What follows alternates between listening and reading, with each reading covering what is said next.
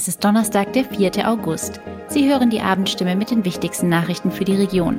Heute mit Sarah Utz. Guten Abend. Und das sind heute unsere Themen. Cyberattacke auf zentralen Dienstleister. Auch IHK Heilbronn-Franken betroffen. Kupferzeller Corona-Studie. Ergebnisse sollen Ende August kommen. Nach Mord an 14-Jähriger. So geht Baden-Württemberg mit rückfallgefährdeten Sexualstraftätern um. Einer Cyberattacke auf den zentralen Dienstleister GFI ist klar, auch die IHK Heilbronn-Franken ist von dem Angriff betroffen.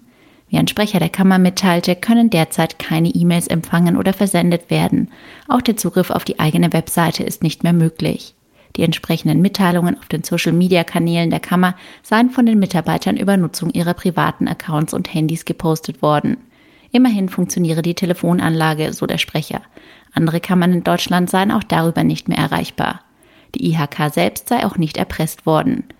Die Cyberattacke hatte sich gegen den DIHK-Dienstleister Gesellschaft für Informationsverarbeitung gerichtet, über den alle Industrie- und Handelskammern in Deutschland vernetzt sind. Die IT-Systeme seien daraufhin aus Sicherheitsgründen vorsorglich heruntergefahren worden. Wann sie wieder neu starten könnten, sei noch nicht abzusehen. Es ist eine Untersuchung, die für Beachtung gesorgt hat. Die Studie des Robert Koch Instituts im ehemaligen Corona-Hotspot Kupferzell. Zwar hat das RKI im Herbst 2021 die wissenschaftlichen Schlussfolgerungen aus der ersten Blutprobenreihenuntersuchung veröffentlicht, bis heute liegt jedoch kein Abschlussbericht für die weiteren zwei Tests vom Herbst 2020 und Juni 2021 vor. Verschwörungsgläubige verbreiteten deshalb bereits Anfang März diesen Jahres in sozialen Netzwerken und auf einschlägigen Internetseiten Vorwürfe gegen das RKI. Beim Robert Koch Institut wies man auf Anfrage unserer Redaktion sämtliche Vorwürfe zurück und kündigte an, es werde für Teil 2 und 3 der insgesamt 5 Millionen Euro teuren Studie sehr wohl noch ein Abschlussbericht publiziert. Nun heißt es nach einer Verzögerung wegen weiterer wissenschaftlicher Untersuchungen werde der Bericht voraussichtlich Ende August 2022 veröffentlicht. Der Mord an der 14-jährigen Eileen aus Gottenheim bei Freiburg hat bundesweit für Aufsehen gesorgt. Inzwischen ist bekannt, dass der Tatverdächtige schon als Jugendlicher für zehn Jahre wegen eines versuchten Sexualdelikts in ein psychiatrisches Krankenhaus gekommen war. Außerdem soll er in diesem Frühjahr eine Schülerin belästigt haben. Nach Angaben des Justizministeriums sitzen rund 8 Prozent der Gefangenen wegen eines Sexualdelikts im Gefängnis.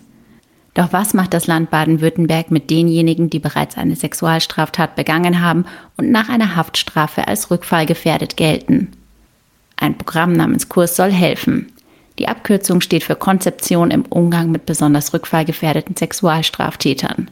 Nach Angaben des Stuttgarter Innenministeriums liegt die Zahl der aktuellen Kursprobanden im mittleren dreistelligen Bereich. Auch im Maßregelvollzug landen immer wieder solche Täter. Laut Sozialministerium sind derzeit rund 100 solcher Fälle bekannt, die in Einrichtungen im Land für psychisch Kranke oder Suchtkranke therapiert werden.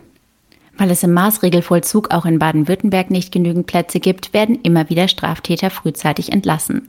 Laut dem Sprecher des Sozialministeriums werden aber Sexualstraftäter nicht frühzeitig entlassen. Übrigens, drei Tankstellenüberfälle innerhalb von sieben Tagen haben sich in Heilbronn ereignet. Die Polizei prüft, ob die Taten zusammenhängen und sucht Zeugen. Mehr dazu auf stimme.de. Soweit die wichtigsten Nachrichten am Abend. Mehr und ausführliche Informationen für die Region finden Sie in unseren Zeitungen oder auf der Homepage der Heilbronner Stimme. Das war die Abendstimme mit den wichtigsten Nachrichten um sechs für die Region Heilbronn und Hohenlohe. Immer von Montag bis Freitag um 18 Uhr auf stimme.de und überall, wo es Podcasts gibt. Sie haben Fragen, Kritik oder Anmerkungen zur Abendstimme?